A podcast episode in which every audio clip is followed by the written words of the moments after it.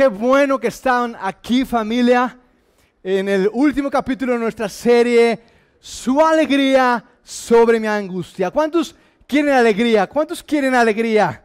¿Cuántos quieren alegría? ¿Cuántos les falta alegría? ¿Cuántos les falta bien? Levanten sus manos porque ahí les dan las alegrías. Una por acá, otra por allá, una alegría por acá también. ¿Quién más quiere alegría? Bien, agárrenla, eh, agárrenla por allá. Más alegrías. Queremos que todos se, la gocen hoy. Más alegrías por allá. Bueno, aquí quedó cerca una, unas por allá, eh, unas por acá. Aquí están levantando mucho la mano. Bueno, a ver si llego hasta allá. ¡Ay, hasta allá llegó! ¡Ay, perdónenme! Estoy, estoy golpeando. A ver si allá llega hasta allá. ¡Ay, ay, ay! Bien, Lupita, por decirte Lolita, o como te digo. Hoy que no nos falte alegría. Para quien hoy dijo no tengo alegría ni razón hoy de estar alegre, te podemos dar una al final. Hoy quiero compartirles sobre esta verdad que creo que puede cambiar nuestras vidas. Eres la alegría de Dios. Eres la alegría de Dios. Esto cambió mi vida y creo que puede cambiar tu vida. Dile a la persona que está a tu lado, eres la alegría de Dios. Dile, aunque no lo creas, lo dudes, lo resistas, eres la alegría de Dios.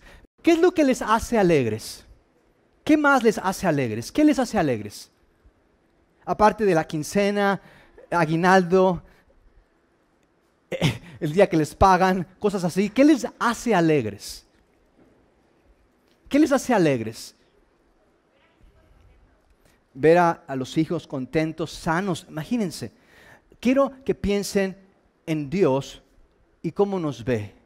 Porque yo creo que muchos de ustedes, y yo de vez en cuando, dudo que Dios me vea como su alegría. Yo por lo contrario, a veces pienso de que eh, ya le he de hartar, así como, ay, ahí vienes de nuevo, y ahora qué pasó, y, por qué lo salvé, para que ahora me esté molestando, y, bueno, eh, vas a estar en el cielo, pero bueno, ahí vas a tener un lugar muy alejado de mí y, te voy a mantener controlado porque no sé qué vaya a pasar contigo. Muchos creemos que Dios está enojado o está desesperado y que todo lo que hemos hecho al, planeta y cómo somos de malagradecidos, todo esto de algún modo hemos estresado a Dios y Dios está a punto de desaparecernos ya de, de la tierra, acabar con esto. Muchos pensamos eso y ya es el fin del mundo y tanta injusticia. Eh, ¿Cómo no va a ser cuando somos como somos? Pero yo quiero decirte que el desesperado y el enojado no es Dios, no es Dios, es el diablo. Él es el que está enojado, Él es el que está desesperado. Y muchos pensamos de, eh, pero ¿cómo es que Dios me va a ver con alegría? ¿Cómo es que le voy a dar gusto a Dios? ¿Cómo es que soy su tesoro? ¿Cómo es que es algo así cuando soy como soy? Cuando me exaspero y cuando me vengo y cuando me revelo. Es que tú eres su alegría no porque hagas o no hagas, sino porque Él es alegre. No podemos cambiar a Dios. Él va a seguir siendo alegre. No importa lo que tú y yo hagamos, Él va a seguir siendo alegre y va a seguir viendo por ti y por mí. Pero tú puedes preguntarte, ¿por qué es que no me siento como que Él es, como que yo soy su alegría? ¿Por qué no creo que Él es alegre? Yo quiero compartirles brevemente lo que quiero puede ayudarnos a que tú y yo nos veamos como la alegría de Dios. De hecho, quiero que lo digamos juntos. Soy la alegría de Dios. Dios se alegra conmigo. ¿No le he sacado canas verdes? No, lo he enloquecido. Es por eso que es Dios. Soy su alegría. Mis amigos, cuando las ansiedades, afanes, angustias y avaricias han buscado sepultarme vez tras vez, el saber que soy su alegría me ha levantado de cualquiera que sea mi situación, me ha levantado de cualquiera que sea mi problema. El creer que soy su alegría. Y yo me digo, soy su alegría. Yo no soy de los que se ven al espejo y, le, dice al, espejo, tú eres un triunfador y todo va a salir bien. Porque el día en que yo vea a Dios no va a ser un espejo con el que me enfrente, sino va a ser el Dios alegre y Él me va a recibir y Él me va a abrazar y Él va a decirme, hijo amado, yo, yo, yo, yo me digo, yo soy la alegría de Dios, soy la alegría. Dios está contento conmigo, no por lo que yo haya hecho, sino por lo que Cristo hizo por y para nosotros. Imagínense lo que hizo Cristo por y para nosotros, que siendo, que siendo extraviados fuimos encontrados, de que siendo soberbios fuimos santificados, de que estando solos fuimos ahora cambiados y estamos en Él y por Él, de que, de que habiendo ido en contra, Él en Cristo nos puso a su favor y nos dio todo cuando necesitamos para tú y yo estar alegres. Todo lo tenemos en Cristo ya. De modo que quiero que veamos lo que Pablo nos dice, cómo ser personas que vivan esto de que soy su alegría y esto es con el contentamiento, esa es la clave, contentamiento. De modo que quiero compartirles Filipenses, terminamos eh, la carta de Pablo a los Filipenses, quiero leerles Filipenses 4, que está justo en el pasaje que hoy vamos a, a hablar, Filipenses 4, versículo 19, dice así, Pablo en esta carta, así que mi Dios no aquel Dios, no una fuerza cósmica, no el universo, no el que todo lo puede, no, así que mi Dios, mi Dios les proveerá, el Dios que me cuida, el Dios a quien le caigo bien, no solamente me ama, le caigo bien, soy su alegría. Le da gusto que le hable, le da gusto verme, le da gusto haberme creado. Él me creó y me compró en Cristo. Así que mi Dios les proveerá de todo lo que necesiten. Vean esto, dice que de todo, no de algo que hay, si, si cumples esta semana y, te portas bien, Dios va a ver si, si te provee un poquito más. Eh, no, dice de, de, hasta suena bien decirlo, todo. ¿Cuánto quiere, ¿Cuántos quieren todo? De ¿Por qué les da pena? Él les quiere dar eso, no soy yo y no es porque ustedes se porten bien, es porque Él es Dios y, y son su alegría de... Ya está más animada la cosa. De todo lo que necesiten conforme, vean esto, a la economía de México este año.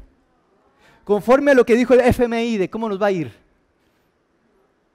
Conforme a si Trump queda en Estados Unidos. Conforme a, así me van a dar trabajo si no me corren de la casa. Dice así, así vivimos. Dice conforme a las gloriosas riquezas. No ahí Dios se la está pasando y está preocupado si el próximo año podrá proveernos y, y, está pendiente de que ya nos acabamos la tierra y ahora qué va a hacer con tanta gente. No, dice conforme a las gloriosas riquezas que tiene en Cristo Jesús. Que tiene en no en el Banco Mundial, no en el FMI, no en tu cuenta en Suiza, en Cristo, no en tu guardadito, no abajo del colchón, en Cristo Jesús. De modo que el título de mi mensaje es cómo pasar de mi complicación a su contentamiento. Cómo vivir de mi complicación a su contentamiento. De modo que, ¿qué les parece si oramos por un breve minuto? Padre, te damos gracias. Gracias que no nos juzgas por nuestro pasado. Tú nos cambias en Cristo para un futuro increíble, para una vida abundante, para vivir con esperanza. Gracias, gracias porque tu amor por mí no define quién soy y lo que he hecho, define quién es Cristo y lo que ha hecho por mí y para mí. Y Él fue perfecto, Él cumplió, Él hizo lo que yo no podía hacer, Él murió para que yo viviera. Y no quiero desaprovechar mi vida cuando Cristo hizo todo esto por y para mí. Quiero, Señor, vivir cada día a la luz de esta increíble, transformadora verdad de quién es Cristo y lo que ha hecho por y para mí en Cristo Jesús. Amén. ¿Cuántos pueden dar un aplauso a aquel que nos ve con alegría, que no está enojado, que no nos odia, que no le caemos gordo? Dios está alegre con nosotros, somos su alegría, somos su alegría. ¿Cuántas cosas nos evitaríamos si creyéramos que somos su alegría? ¿Cuántos conocen la empresa Mi Alegría? es una empresa mexicana que lleva, lleva, más de 50 años y que ni Marvel, ni Hasbro, ni Disneylandia y sus columbios han logrado vencer.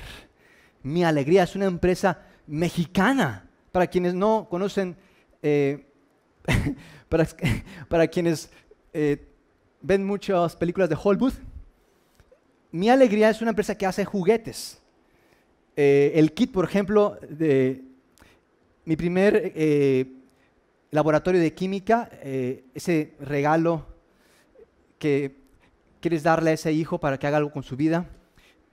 ¿Sabían que este kit de química de la empresa Mi Alegría, vean, vean la calidad de esta empresa, en, en el kit vienen matraces y vienen ahí demás cosas químicas, pero viene una rana disectada y, eh, en alcohol. Una rana te la venden junto con el kit de química. Una rana. ¿Quién hace eso? Marvel no ha llegado a esos puntos de tecnología y, de, ciencia. Eh, esta empresa, Mi Alegría, por 50 años, mis amigos. Y quiero decirles que Mi Alegría no tiene página. En, apenas quise accesar la página web y no tiene página, está caída no tiene página de Facebook, canal de YouTube, no tiene redes sociales, no se anuncia, no sigue las cuatro P's de la mercadotecnia, no tiene nada de publicidad. El último video que hicieron promocional es del 80 y lo hicieron creo que con un celular y invitaron a tres personas que iban pasando por ahí para que fueran parte del elenco de su video. El video parece de, niños practicando para su clase de, artes, un video churro el que hicieron de mi alegría. Ese es el video que sigue promocionando, que es desde los 80. Esta empresa no ha hecho nada para enfrentar a los grandes de la industria del juguete, a, China y todas sus promociones, ni a Hollywood y todos sus productos. Mi alegría no ha hecho nada y saben que no tiene muestras de que vaya a reducir sus ventas en el próximo, en el corto plazo. Mi alegría no tiene evidencias de que vaya a tronar en el, en el corto plazo, en el próximo año, en los años por venir. ¿Cómo es posible que mi alegría, esta empresa de juguetes mexicanos, haya sobrevivido con tal competencia de, los Vengadores y de, la Liga de la Justicia? ¿Cómo es que logra tener a los niños todavía como clientes satisfechos en México y en Latinoamérica? ¿Alguien sabe el secreto de mi alegría? Porque yo quiero algo como mi alegría. Me gusta la, mi alegría. ¿Qué tiene mi alegría que, no tienen otras empresas? ¿De qué está haciendo mi alegría? ¿Cuántos, están contentos? ¿Cuántos pueden darle un aplauso a empresas mexicanas como Mi Alegría, que nos están poniendo en alto, que no necesitan competir, que no necesitan eh, decir al mundo quiénes son y gritar en la televisión que son los mejores? Mi Alegría, ¿saben qué es lo que distingue a Mi Alegría? Mi Alegría sabe quién es y no se compara con nadie. Sabe su nicho, sabe su lugar, sabe quién es, no quiere ir a buscar otro lugar ni quiere ser alguien más. Mi alegría está justo donde debe de estar. Y quiero compartirles hoy tres cosas para no complicarnos. Tres cosas para pasar de mi complicación al contentamiento. ¿Cómo estar contentos? Tres cosas para no complicarnos, para estar contentos. Y Pablo nos dice en su carta, este versículo está justo en medio de este pasaje que hoy quiero compartirles. Y la primera cosa es ama a Dios con tu contentamiento. Primer cosa para no complicarte, ama a Dios con tu contentamiento. Dice Pablo en el versículo 10 de su carta a los filipenses, cómo pasar del contentillo al contentamiento. Nos va a ayudar. Dice Pablo, estoy muy contento en el Señor de que al fin hayan vuelto a interesarse en mí. Claro está que tenían interés, solo que no habían tenido la oportunidad de demostrarlo. Pablo, contento en una cárcel, en una mazmorra de uno por uno, y aparte de que es tan corta y tan, tan estrecha, tienes a un guardia viéndote las 24 horas del día. Pablo, ¿Qué estás haciendo escribiendo cartas a las iglesias diciéndoles acerca de Cristo? Mejor busca la manera de escapar, busca la manera de cambiar tus circunstancias. Pablo, contento donde estás, Pablo, eres un conformista, es lo que eres. No estás contento, eres un conformista. Y dice Pablo, no lo digo porque tenga escasez o esté necesitado, pues he aprendido a estar contento en cualquiera, en cualquiera de las situaciones que enfrente. He aprendido. ¿No les parece que hoy estamos menos contentos que nunca? Imagínense, consideren esto. En los últimos 50 años de nuestra historia hemos tenido más avances tecnológicos que nos permiten una vida más cómoda que en los últimos 200 mil años de la historia. Para no ir tan lejos, en los últimos 500 años. Hace 500 años nadie se hubiera imaginado que, una, que tú abrieras una llave y saliera agua caliente y tú te pudieras bañar. Que tú pudieras ver en la televisión a gente del otro lado del planeta. Hoy tenemos más comodidades que las que en la historia de la humanidad y todavía no estamos contentos. ¿Sabías que hoy el medicamento principal que se suministra son antidepresivos y ansiolíticos? Y hoy estamos mejor que nunca. Hoy tenemos las mayores tecnologías, comodidades. Hoy, hoy tenemos autos, aviones, hoy tenemos spas, hoy tenemos cirugías, hoy tenemos dinero, Hoy estamos más conectados que en el tiempo de Pablo y que en cualquier otro tiempo y a la vez menos cercanos. Más cómodos y a la vez menos centrados. Más libres en tiempo y dinero y a la vez más esclavos de la prisa y la preocupación. Con más remedios y con menos salud. Dice Pablo, sé, vean esto, esto está increíble, sé lo que es vivir en la pobreza Pablo, pero ¿cómo es posible que Dios permita que seas pobre? Dios no quiere que seas pobre. Dios, Dios quiere que prosperes. Dios quiere que, que avances, que crezcas, que continúes, que vayas adelante. No digas eso, Pablo, que nos insultas. Dice Pablo, sé lo que es vivir en la pobreza y estar contento en la pobreza. Y en abundancia también, ¿verdad? No le pongo el puchi, no le digo que no. Gloria a Dios. Señor, ok, me pones ahorita yo, yo lo tomo.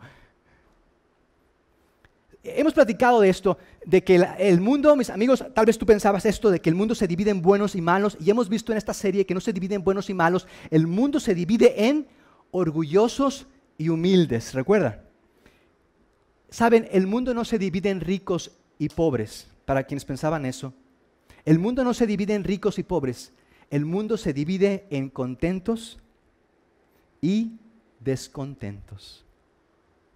En contentos y descontentos. Díganme, ¿qué es más difícil? ¿Ser pobre y llegar a ser rico o ser rico y llegar a ser pobre? ¿Qué es más difícil? Ser pobre y llegar a ser rico es más difícil que ser rico y ser pobre. El 95% de las personas que ganan la lotería, yo conocí una familia que ganó la lotería y, murieron sin familia y sin dinero. ¿Qué es más difícil? ¿Ser pobre y después ser rico o ser rico y, después ser pobre? ¿Qué, pesa más? ¿Qué frustra más? ¿Qué duele más? Ser rico y ser pobre, después ser pobre. Bueno, está mediada la cosa, ¿verdad? Porque algunos piensan que no, que primero es, que es más difícil ser pobre y después ser rico. La respuesta, ¿saben dónde la encontré? La encontré en la escritura.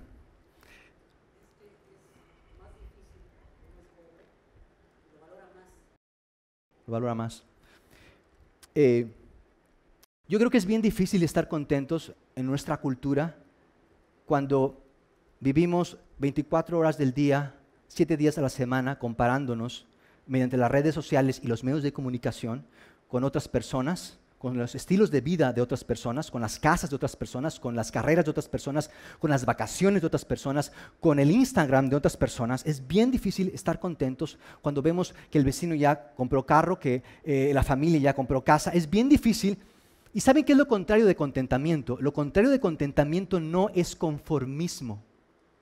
Lo contrario de contentamiento, ¿saben qué es? Codicia. Lo contrario de contentamiento no es conformismo, lo contrario de contentamiento es codicia.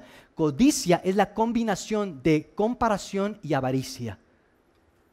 Y vivimos, mis amigos, tú y yo, si no estamos en la causa de Cristo plenamente integrados y participando, tú y yo vivimos por codicia, comparación y avaricia. Y les voy a dar la respuesta bíblicamente de por qué es más difícil como dijera, aunque la mayoría coincidió de que es más difícil, más frustrante ser rico y después ser pobre, es más frustrante ser pobre y después ser rico. Se los va a contar con esto.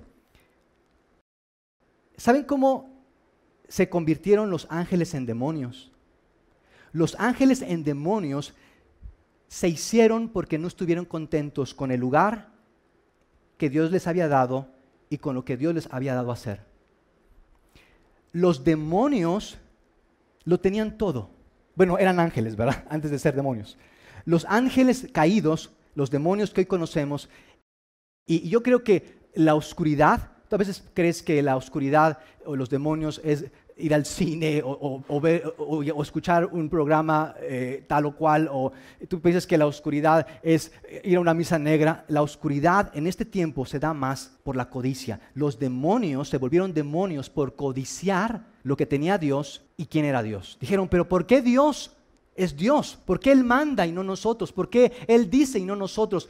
Los demonios codiciaron el lugar de Dios y codiciaron quién era Dios. Y los demonios, escuchen esto, los demonios teniéndolo todo, sabiéndolo todo, pudiéndolo todo, los demonios vivían en el paraíso, delante de Dios, no les hacía falta nada, eran ricos y no lo sabían, eran felices y no lo sabían. Los demonios tenían todo cuanto ellos quisieran en toda una existencia o eternidad que quisieran tener. Los demonios eran ricos, no, eran los demonios los más felices delante de Dios, tenían todo y codiciaron. Y de ser ricos, se volvieron pobres. De tenerlo todo, lo perdieron todo. Jesús lo tenía todo. Era el Dios del universo. Él creó todo cuanto existe. Y siendo Dios se hizo un ser humano. Y como un ser humano murió en la cruz por nuestros pecados. Siendo rico se hizo pobre. Imagínense qué tan pobre fue Jesús que donde nació no había enfermeras ni partera. Ni siquiera pudo nacer en una clínica de esas de maternidad que, que te dan dos partos por tres mil pesos. Jesús era tan pobre que de enfermeras tuvo a los burros a las gallinas y a las ovejas. Jesús cuando murió en la cruz era tan pobre que lo único que tenía era su vestido, sin propiedades, sin regalías, sin riquezas. Siendo rico se hizo pobre para que tú y yo fuéramos enriquecidos, perdonados, justificados. Siendo rico se hizo pobre lo más difícil, lo más frustrante es que teniendo algo, codiciemos lo que no tenemos. Quienes no somos. Y mujeres, hombres, por favor, les ruego, no, no eh, animen a sus cónyuges diciendo, mira, ¿por qué no eres como el esposo o la esposa de fulanita? No les están ayudando. Eh, les están moviendo a la codicia. Es que mira, y eso no va a acabar bien. La codicia siempre acaba en alguien siendo un demonio.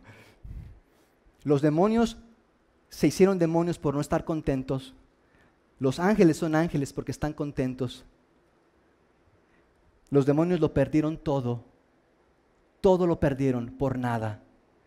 Jesús teniendo todo, todo lo dio para ser ahora un nombre sobre todo nombre. Dice Pablo, eso está increíble, sé lo que es vivir en la pobreza y lo que es vivir en abundancia. Mis amigos, no le tengan miedo a la pobreza. Ténganle miedo no tener contentamiento y codiciar. Muchas familias se dividen porque uno de los cónyuges codició una tarjeta de crédito y codició sacar un carro y codició una hipoteca y no pudieron pagarla y se estresaron en sus trabajos. Muchas familias se divorciaron, muchas familias viven en un infierno porque un cónyuge exigió de más, porque un cónyuge quiere ser alguien que no es y vive una fantasía en sus casas pretendiendo ser alguien que no es y pretendiendo ante las redes sociales ser alguien de lo cual tiene un vacío, lo cual no puede compensar droga, adicción, fiesta o comparación. Es algo que simplemente te come por dentro y no es la colitis la que yo padezco, es la comezón de querer más lo que yo a veces tengo que enfrentar. Yo quiero preguntarles, ¿cuándo fue la última vez que enfrentaron la codicia? Y dijeron, eh, tú no me vas a comer como comiste a estos demonios. Tú no vas a seguir haciéndome hacer lo que no quiero hacer. Dice Pablo, sé vivir en la pobreza y sé lo que es vivir en abundancia. He aprendido a vivir en todas y cada una de las circunstancias, tanto a quedar saciado como a pasar hambre, a tener de sobra como a sufrir escasez. Pablo pero escasez, ¿acaso te equivocaste? ¿Hiciste un mal negocio? Dios no quiere que tengas escasez. Dios no quiere que estés en la pobreza. Dios no quiere que te limites. Pablo, ¿qué estás haciendo con tu vida? No le estás echando ganas, ¿verdad? No estás siguiendo las cinco claves del éxito. Pablo, ¿qué pasa con tu vida que no estás atento? ¿Por qué estás sufriendo con escasez y problemas? Pablo nos diría, yo tengo escasez y tengo problemas y tengo limitaciones, no porque haya hecho algo, malo, es porque quiero que continúe la causa de Cristo. Por la causa de Cristo estoy dispuesto a padecer hambre, estoy dispuesto a, a, enfrentar lo que venga, lo que venga a fin de continuar con la causa de Cristo. ¿Por qué? Porque mi vida no está definida por la codicia, cambiar mis circunstancias. Mi vida está definida por el contentamiento, ser quien Dios me ha llamado a ser, vivir en su plan, continuar su causa, es mi plan, continuar su causa es acerca de mi vida, es lo que yo quiero para mi vida y por eso es que no defino mi contentamiento por lo que pueda tener o no tener. Y viene este versículo que lo ponemos en camisetas, pero no vivimos. Todo lo puedo en Cristo que me fortalece. Vean esto, lo que Cristo quiere que haga, no lo que yo quiero hacer. Cuando yo quiero hacer la voluntad de Cristo, Dios me fortalece. Es en hacer la voluntad de Dios que Dios me fortalece. No en querer yo hacer mi voluntad, porque usamos a Dios para querer hacer lo que queremos, en lugar que Dios nos use para lo que Él quiere. Cuando nosotros hacemos la voluntad de Dios, Dios nos fortalece. Lo contrario del contentamiento no es conformismo, es codicia, la combinación de comparación y avaricia. Primer cosa para no complicarnos, ama a Dios con tu contentamiento. Segunda cosa, ama a Dios con tu contribución. Ama a Dios con tu contribución. ¿Sabían que si ustedes hubieran invertido 200 pesos en Amazon hace 10 años, ¿sabrían, ¿sabían que hoy tendrían aproximadamente 200 mil pesos? 200 mil. Con 200 pesos. Ahora imagínense si hubieran invertido 200 mil. Las acciones de Amazon han crecido y, bueno, hoy es la empresa más grande, eh, eh, Jeff Bezos, su dueño, el hombre más rico del mundo. Y dice Pablo en el versículo 14, sin embargo, han hecho bien en participar conmigo en mi angustia, en participar. En, la palabra en inglés es partner y significa ser socios, ser socios conmigo. Y ustedes mismos, filipenses, saben que en el principio de la obra del Evangelio, cuando salí de Macedonia, ninguna iglesia participó conmigo en mis ingresos y gastos, excepto ustedes. Qué triste que a quien te hayas dado, a las iglesias que él amó, imagínense Galacia, Roma, Colosas, Tesalónica, iglesias en todo el imperio romano, ninguna, escuchen esto, ninguna de ellas fue partícipe con Pablo. Imagínense, Imagínate, tú dices tu vida, tu amor, a veces pasa con los hijos, con algún empleado. Imagínate, tú tienes un empleado excelente, productivo, ama la empresa, se pone la camiseta, entra temprano, se va tarde. ¿Tú quieres con ese empleado? ¿Tú quieres con ese empleado? Promoverlo, ¿ok? Aumentarle el salario, darle vacaciones. Tú lo amarías, ¿verdad? ¿Saben lo que harían con un empleado así, que participó, se entregó? Lo haríamos socio. ¿Cuántos quieren que crezca la empresa, ¿cuántos lo harían socio? Esa es la mejor estrategia. Con gente así, confiable, entregada, tú haces socio a esa persona. Hay una grande diferencia, mis amigos, entre socios e invitados. Dice Pablo, todas las iglesias siguieron viviendo como invitadas. Solamente ustedes, filipenses, se hicieron socios de esta causa. Ellos vivieron teniéndolo todo, vivieron por nada. Ustedes filipenses, ustedes se hicieron socios, fueron parte. Y mis amigos, yo quiero preguntarte, ¿cuál es tu causa? Si tú y yo vivimos por codicia, nuestra causa no va a ser Cristo. Va a ser lo que otros quieren, lo que tú quieres, y es terrenal y es pasajero y no te va a dar la alegría que tú necesitas cada día. Yo te invito a que tú hoy digas, no solamente quiero ser un invitado, quiero ser un socio.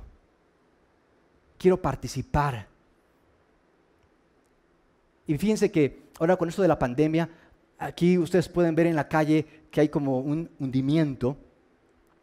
Eh, pues llovió este año como no ha llovido en años en, Morelos, 25% más de precipitaciones, de modo que en estas lluvias este caño de enfrente, ese drenaje se colapsó. Ahí justo en medio de nuestras instalaciones se colapsó, se rompió y toda la corriente no supo a dónde conducirse, no había dónde irse y estábamos justo enfrente. De modo que la corriente, el drenaje se metió por acá, a nuestro drenaje, se metió por nuestro drenaje y salió en esta rejilla que está en este pasillo y todo este lugar, todo se inundó. Se hizo un pantano aquí. De hecho, tenemos aquí unas fotos de, el regional del sur, donde nos informan de esta tragedia.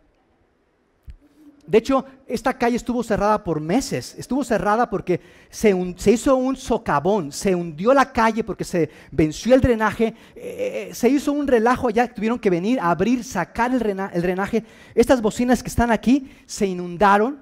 Estas bocinas de aquí, eh, el equipo que está aquí abajo, unas máquinas, se inundaron. Fue una pérdida, fue una tragedia. Señor, ¿qué más falta? La pandemia, ah, después ahora esto. Señor, ya llévame. Estaba, Señor, y, fíjense que, pues derivado de la pandemia y, de, esta situación que hemos vivido y, y situaciones previas, habíamos tenido déficit en la comunidad y por seis meses no habíamos podido pagar renta. Mis amigos, por seis meses, debíamos seis meses de renta. Seis meses de renta. Estos equipos dañados. Todo alrededor echado a perder. Eh, eh, era, era, una tragedia esto.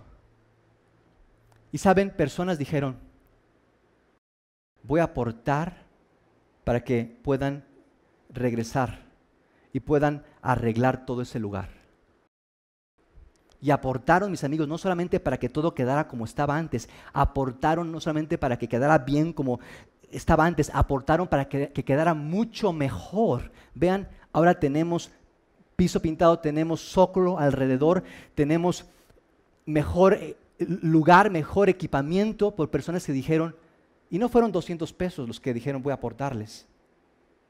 Llegaron y dijeron esto para que... Y, en y llegaron personas diciendo, familias que Dios conoce y que conozco y que amo y que son mi alegría, aquí está para pagar esos seis meses y esos próximos meses yo lo voy a cubrir.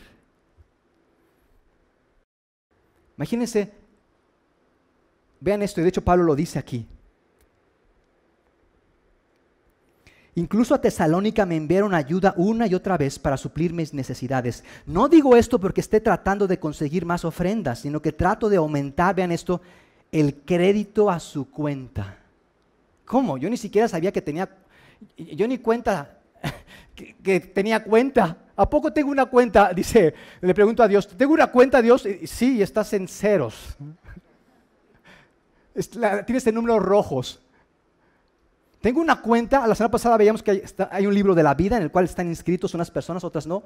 Hay un libro, un, estado de cuenta. Imagínense llegar al cielo y este hombre no aportó nada en su paso por la tierra. Imagínense qué vergüenza con Dios. Esa vergüenza con los amigos de que no les invitaste el café, olvídate de eso. Ahora con Dios.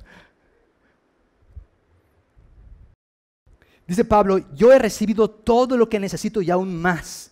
Tengo hasta de sobra. Ahora que he recibido de Epafrodito, ¿recuerdan ese nombre? Lo que me enviaron. Vean esto, es una ofrenda fragante, un sacrificio que Dios acepta. Pero ¿qué no? Dios ya no quiere sacrificios. Pues aquí dice que sí. Pero es que tú crees que el sacrificio, esos que tú haces para quedar bien con Dios, esos no sirven para nada. Los sacrificios que Dios le agrada son la generosidad. El fruto de la generosidad es por la gracia inmerecida. ¿Cómo sé que soy generoso? ¿Cómo sé que soy generoso? ¿Cómo sé que soy generoso? Todos podemos ser generosos. Esto no depende de cuánto ganes. ¿Por qué? Porque la sociedad no se divide en ricos y pobres. La sociedad se divide en contentos y descontentos. Contentos administran sus finanzas dándole la prioridad a Dios. Descontentos administran sus finanzas para el agrado de los demás. ¿Cómo sé entonces que soy generoso? Vean esto. Yo sé que soy generoso cuando le doy a Dios no de lo que es de Dios, sino de lo que es mío. Así soy generoso. Ok, pero entonces, ¿qué es mío y qué no es mío? Todo es de Dios. Estamos de acuerdo, todo es de Dios. Pero Dios en su palabra dice, va a haber unos que van a servirme, los levitas. Ustedes no van a servir, no van a dedicar sus vidas a la obra de Dios. De modo que como no van a dedicar sus vidas a la obra de Dios, ustedes, ustedes son míos, me pertenecen, ustedes deben de vivir para mí. Pero como ustedes prefieren trabajar y ganar dinero y hacer cosas, ok, está bien. El diezmo va a representar lo que no dan con sus vidas. Ese diezmo no es de ustedes, es la representación de que, de que ustedes no están trabajando para mí completamente. Eso lo vamos a dedicar para quienes trabajan para mí completamente. Es el diezmo. Ese es mío y me lo devuelven. Es una manera de decir, te doy de que no estoy siendo, no estoy participando, no soy siendo un levita. Te doy ese diez. Eso no es mío, es tuyo, Dios. Después del diezmo, entonces es mío. Y de lo que doy es que soy generoso, no de lo que es de Dios. Porque es una representación de que los levitas están trabajando para esta causa. Dice Pablo, eso está increíble. Mis amigos, si tú quieres que tu causa prospere, porque a veces pensamos, es que Dios no me ayuda si, y no tengo ventas y no encuentro propósito en la vida y, y no tengo dinero. Tú quieres tener satisfacción y tener recursos y medios, quieres sentirte útil con propósito, yo te animo a que pongas la causa de Cristo en el centro de tu vida. Porque Dios a los que ponen su causa en el centro, mis amigos, Dios no se va a detener en bendecirlos. Yo quiero que no tengas miedo. Es que, ¿qué va a pasar conmigo? Dios es tan grande y tan poderoso que Él va a continuar su obra, aun y cuando tú y yo no la apoyemos. Cien años después, mis amigos, la iglesia lleva 200, 2000 años, 2000 años lleva la iglesia y ha continuado y va a continuar. Mañana no va a estar Google, mañana no va a estar Microsoft, mañana no va a estar Walmart, pero va a estar la iglesia. La iglesia va a continuar. Y saben que en el cielo, en la eternidad, van a estar los socios de Dios, la familia de Dios, solamente. Mis amigos, no podemos pedirle a la gente que venga y pague la luz, no podemos decir a la gente que viene como invitados nuestros y decirle, oye, tú pon algo para los proyectores, ¿no? Son los hijos de Dios, la familia de Dios, los socios de Dios, los que dicen, amamos a la gente y queremos que conozcan a Jesús y que sean perdonados y que sean recibidos y que tengan un lugar en la eternidad. Vamos a hacer lo que sea necesario para que tengan una oportunidad de conocerlo. Vamos a hacer todo lo posible, vamos a cuidar la casa, vamos a ver porque sea hospital área, vamos a hacer porque sea un lugar de paz y de recepción. Cuando, algo se descompone en tu casa, el baño, tú no vas con el vecino, oiga vecino, se me descompuso el baño o con un amigo, oye, ¿me puedes ayudar con la taza porque hace 10 días que no hago? Tú no haces eso, tú vas y lo arreglas porque es tu casa. Es tu casa. Él es nuestro Dios. Y nos ha dado todo. Todo nos ha dado.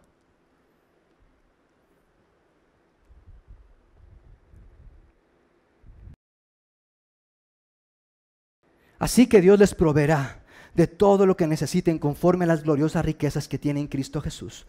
A nuestro Dios y Padre sea la gloria por los siglos de los siglos. Y por último, todavía no, pensaron que había acabado, no. Falta el tercer, la tercera cosa para no complicarnos, ama a Dios con tu contentamiento, ama a Dios con tu contribución y ama a Dios con tu consideración. Pablo continúa, dice, saluden a todos los santos en Cristo Jesús, los hermanos que están conmigo les mandan saludos. Saludos de parte de todos los santos, especialmente los de la casa del emperador, que la gracia, el favor inmerecido, la abundante muestra de su, de su ayuda, que la gracia del Señor sea con su espíritu. ¿Saben quiénes son los santos? Tú le perteneces, eres de Él, eres suyo, te sabes amado, te sabes su alegría. Si tú no le perteneces a Él, si tú luchas al compararte y luchas por tener algo o, por ver que otros tal vez tienen o son, y tú luchas con esa inseguridad o comparación, yo, te quiero invitarte, yo quiero invitarte, yo quiero que, que tú seas de Cristo, que tú seas su santo, porque a los santos Dios los guarda, a los santos, a los suyos Dios los dirige. La igleia es el conjunto de los santos. No que seamos mejores o seamos buenos, son los que han sido comprados, los que han sido apartados, los que han sido alcanzados, los que han sido atrapados en su gracia. Viven, se saben de Él. Y cuando tú y yo somos amados, mis amigos, cuando tú y yo somos amados, tú y yo amamos. Cuando tú y yo no sabemos que somos su alegría, tú y yo estamos alegres. Aun y cuando la situación no quiera, no se presente, no ayude, no vivimos por las circunstancias, vivimos por aquel que es que nos hizo suyos, a quien le pertenecemos. La seguridad que tú buscas no está en cosas o experiencias, la seguridad que tú buscas está en ser de Él, en ser de Él. Y tal vez tú y yo, porque eso, yo sé, luchamos con el juicio, luchamos con el rechazo y buscamos la alegría en cosas y experiencias y no en quien nos creó. Luchamos y vamos a seguir luchando, pero yo quiero que esto pueda caer, puedas tú saberte amado, tú puedas saber que eres su alegría, tú eres su alegría. Has sido elegido por Dios para ser suyo. No cambies por nada del mundo eso que Dios ha hecho por ti. Y permítame concluir con estos breves pensamientos. Jesús vino a traducir lo que la religión tergiversó. Tú eres su alegría, su tesoro, su gozo. ¿Quieres agradar a Dios? Sé un inversionista, no un comunista, digo, consumista. Las mayores bendiciones vienen de Cristo. Cuando apoyas la causa de Cristo, Dios va a apoyar tus causas. Entre ser definido por las circunstancias o ser definido por Cristo está el contentamiento. Más que una vida de equilibrio es que Dios sea tu centro o que en Cristo esté nuestro contentamiento. ¿Por qué quiere Dios que demos si Él es el dueño del universo? Porque es mejor darle a que nos robe el enemigo el gozo, el propósito y finalmente nuestras almas. Y Él quiere darte gozo. No le damos a Dios porque no tenga, ni porque tengamos, sino por salud propia, salud emocional, salud espiritual y sí, salud física. Damos porque estamos contentos y estamos comprometidos con su causa. De modo que, mis amigos, si tú luchas con las finanzas, si tú luchas con alguna comparación, es contentamiento lo que tú y yo necesitamos. Y es un proceso. Y el Señor te dice, ven a mí, quiero enseñarte, quiero guiarte a depender de mí, a ser mío, porque tú eres mi alegría, eres mi tesoro. Y yo te voy a hacer prosperar, voy a hacer, te voy a proveer todo, todo, según mis riquezas gloriosas en Cristo Jesús. ¿Qué les parece si oramos? ¿Qué les parece si nos ponemos de pie? Yo sé que para muchos va a serles un tanto difícil esto, porque han dicho, es que yo ya lo intenté. Mis amigos, si tú lo has intentado o lo has hecho porque, Señor, espero que con esto cambie mi esposo, quiero decirte que esto no, se lo diste a Dios, esto lo hiciste por ti. Y no fue un sacrificio para Dios, fue un sacrificio para ti. Y así no vas a tener gozo, no vas a tener paz y no vas a tener parte en las inversiones. Inversionistas, les hablo inversionistas inteligentes inversionistas, hay un gran premio. Padre, gracias te damos por este tiempo. Gracias por tu misericordia. Gracias por, por tu amor increíble, inmerecido, tu gracia hacia nosotros. Gracias porque podemos estar contentos no por nuestras circunstancias, sino por quién es Cristo y lo que ha hecho por y para nosotros ahora y por la eternidad en Cristo Jesús. Amén. ¿Cuántos pueden darle un aplauso al Rey de Reyes?